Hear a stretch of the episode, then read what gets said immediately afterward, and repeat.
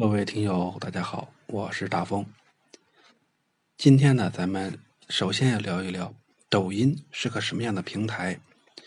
抖音这个是什么时候上线的？大家得首先了解一下，它是一六年九月份上线的一个软件。它有什么特点呢？大家要知道，它是今日头条孵化的一款短视频社交的 APP。所以，这个就是短视频是一个，社交是一个。虽然它是今日头条旗下的，但是呢，它的定位上和今日头条又不太一样。它比这个今日头条呢更更什么呢？操作更方便，然后呢，定位更清晰。在品牌这个方面呢，它有点更接近谁？更接近它的这个好友，这个快手。一般呢，像快手一般，用户定位到三线城市、四线城市以及农村，所以说比较接地气。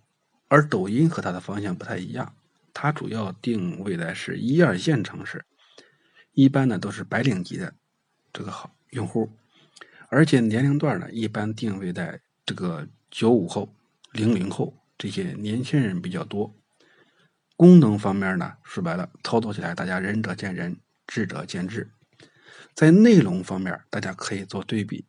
它这个抖音的内容呢，相对其他平台来说，更酷、更炫、更潮。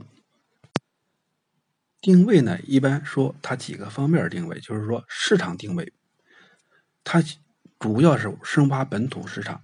平台呢，说白了，算法通过的是 AI 智能。用户定位定为年轻人，社交呢非常强。再有一个就是它的技术，为什么要聊技术？因为你聊出来技术以后，才知道你发东西的时候应该怎么干。首先说到人脸识别技术，它能够通过你这个人脸进行去判断，然后肢体识别，还有贴纸以及语音这几个方面综合到一起呢，给很多搬运工制造了一个障碍。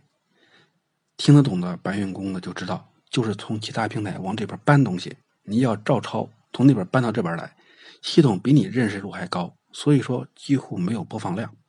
这就是说为什么去探讨它这个技术，你不知道它的技术，你就不知道该往下怎么操作。好，今天呢咱就聊这么多，关于抖音它一个市场定位以及它是和今日头条的关系。下一期咱们接着往下聊。